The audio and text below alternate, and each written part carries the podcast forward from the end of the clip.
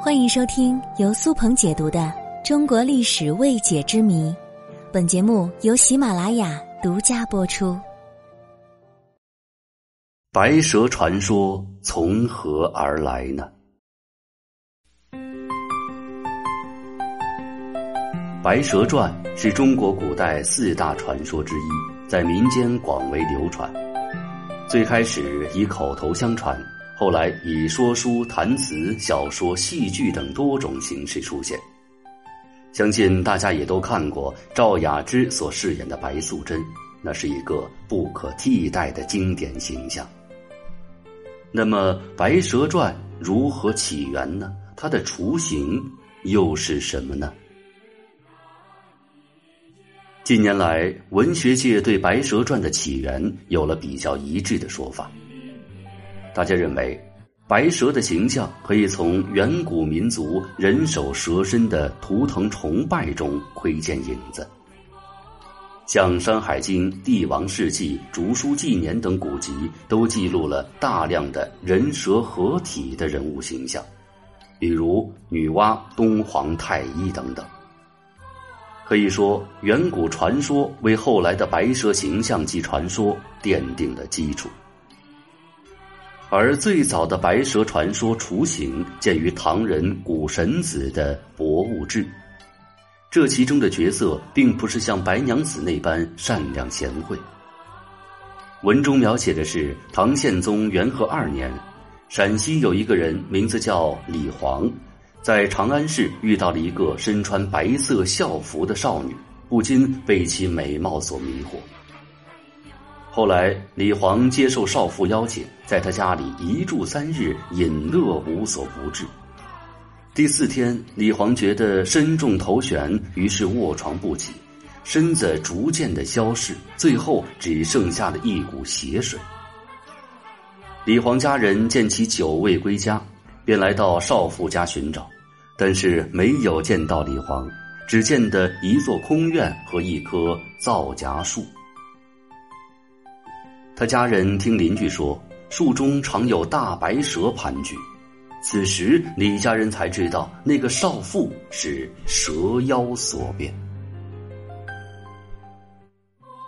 在唐宋时期，市井间也流传着白蛇的故事。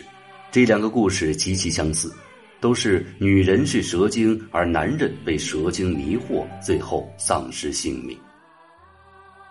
而白蛇故事发生质的变化，应该是在明朝天启年间，冯梦龙编的《警世通言》中，《白娘子永镇雷峰塔》一文。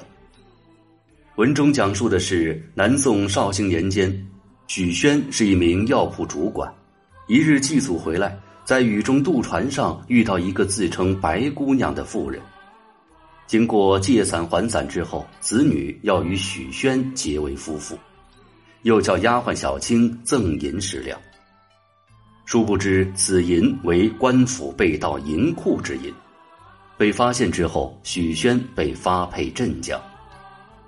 但是法海从中作梗，扣留了许宣，使白娘子所缚不成。许宣得知白娘子是蛇妖之后，惊恐万分，要法海收他做徒弟。许宣修炼成功之后，修塔镇住了白娘子。留警示之言之后作画。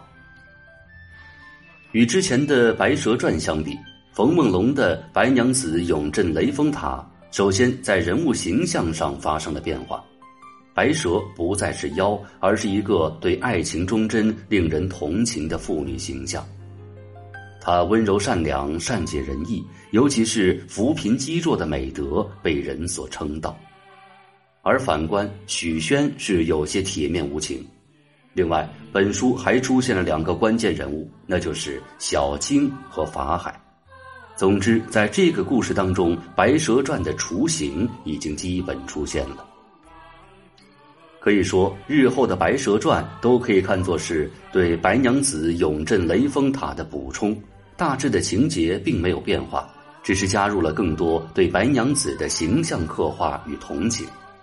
在内容上又加入了端午水斗、断桥等情节，使白娘子的形象更为的丰满动人。需要指出的是，这里并不是我说错了，因为在白娘子永镇雷峰塔当中的男一号，他就叫许宣，后来才慢慢的变成了许仙。这个故事经过后人不断的添油加醋，故事主题更多的体现了人们爱憎分明、朴素的是非观，也将许仙和白娘子的爱情故事刻画的更为凄美。